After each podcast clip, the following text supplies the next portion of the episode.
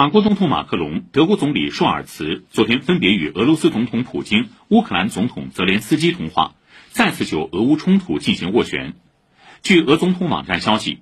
普京昨天在通话中向马克龙和舒尔茨详细介绍了近日俄乌代表举行系列视频谈判情况，以及特别军事行动区域内实际人道主义情况，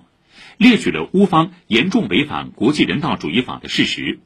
如在居民区、医院、学校、幼儿园附近部署重型武器等，俄法德三方同意继续就乌克兰问题保持联系。法国总统府爱丽舍宫昨天对法国媒体表示，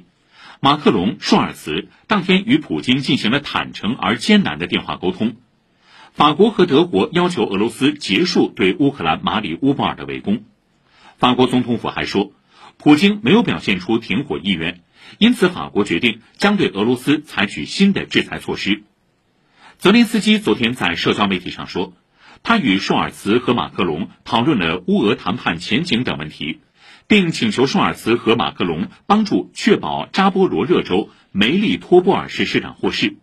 泽连斯基称，俄方十一号抓捕了这名市长。泽连斯基还表示，从二月二十四号至今，乌方有约一千三百名士兵阵亡。